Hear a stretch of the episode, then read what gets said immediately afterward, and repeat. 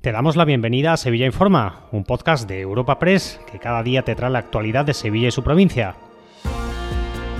Estas son las noticias más relevantes de nuestra agencia en el día de hoy. Comenzamos un nuevo episodio de Sevilla Informa, el de este lunes 4 de diciembre, en el que el Ayuntamiento ha celebrado el Día de la Bandera con un acto institucional en el que ha reivindicado la blanca y verde como símbolo de unidad frente a la confrontación. Este lunes, Sevilla se ha levantado con un buen dato del paro. Hay cerca de 3.000 desempleados menos en la provincia que en el mes de octubre, lo que supone una bajada del 1,73%.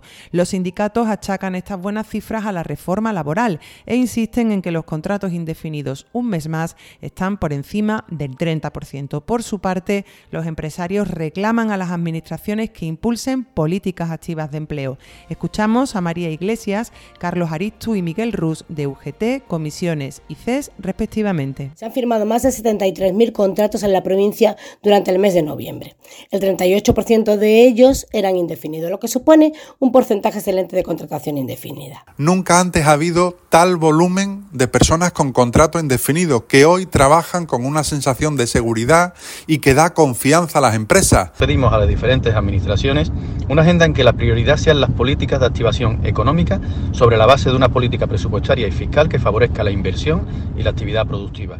Y antes de adentrarnos en otras materias en el ámbito de los sucesos, hoy los sindicatos han denunciado la agresión a un enfermero del Centro de Salud de Cantillana que obligó a los sanitarios a refugiarse en una consulta. Además, la Policía Nacional ha informado de la identificación de un varón que distribuía imágenes de una menor completamente desnuda y que hizo usando inteligencia artificial.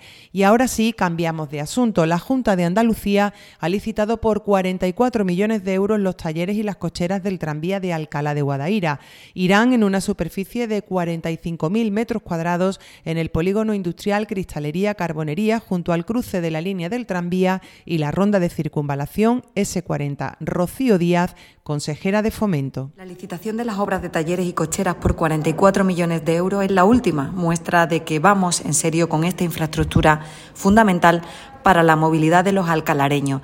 El gobierno de Juanma Moreno ha demostrado con hechos su compromiso con el tranvía de Alcalá de Guadaira. Cerramos este espacio informativo con la presentación del espectáculo Naturaleza Encendida en los jardines del Alcázar. Comenzará el 15 de febrero y estará en la ciudad hasta el próximo 30 de abril. Juan Bueno, delegado municipal de Hacienda. Desde el ayuntamiento queremos que ningún sevillano se quede sin disfrutar de este maravilloso espectáculo, de esta maravillosa experiencia y es por ello eh, que para los residentes en Sevilla y para los empadronados en Sevilla habrá una entrada especial con un 50% de descuento para todos los primeros pases de cada día. Un apunte antes de la despedida. Los comerciantes de Sevilla aplauden el impacto del alumbrado navideño encendido este pasado sábado, ya que es un acicate para las compras de Navidad. Te recordamos que puedes suscribirte y descubrir el resto de episodios de este podcast en nuestra página web, entrando en europapress.es barra podcast o a través de las principales plataformas de podcasting